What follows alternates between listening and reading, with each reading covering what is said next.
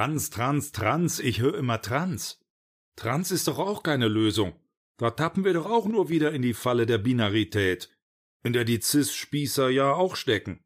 Entweder oder, schwarz, weiß, eins, null, barfuß, Lackschuh, Sekt, Selters. Wie retro ist das denn? Begreifen wir endlich, dass das mit den zwei Geschlechtern ein Irrweg war. Da hat die Biologie mal wieder gefehlt. Mega! In der Tiefe unseres Wesens sind wir weder cis noch trans noch sonst irgendwas. In der Tiefe unseres Wesens sind wir alle ah, Gender. Geschlechtslos. Und das ist auch die Zukunft. Unser aller Vergangenheit ist es ja schon. Alle Männer waren mal von Frauen nicht zu unterscheiden.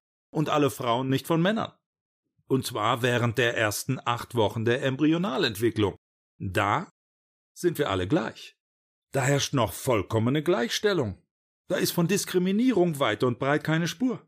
Nein, das ist keine Utopie, das ist Tatsache. In den ersten acht Wochen sind die Aufgaben im Haushalt noch vollkommen gleich verteilt. In dieser Phase sind Männer in DAX-Vorständen noch nicht überrepräsentiert. Da gibt es auch noch keinen Gender Pay Gap. Da wird noch kein Mensch durch diskriminierende Sozialisierung dazu genötigt, sich für rosa oder himmelblau oder beim Spielen für Autos oder Puppen zu entscheiden. Da wird maximal mit der Nabelschnur gespielt.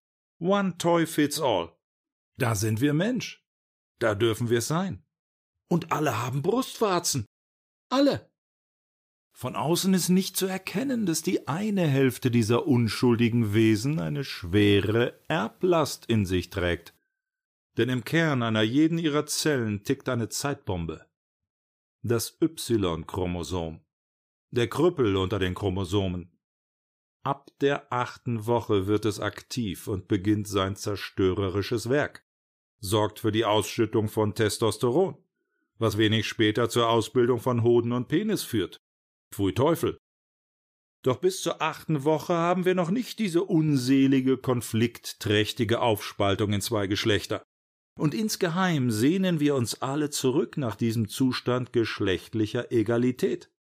Diese Sehnsucht ist es, die hinter der immer häufiger zu beobachtenden Genderdysphorie steckt.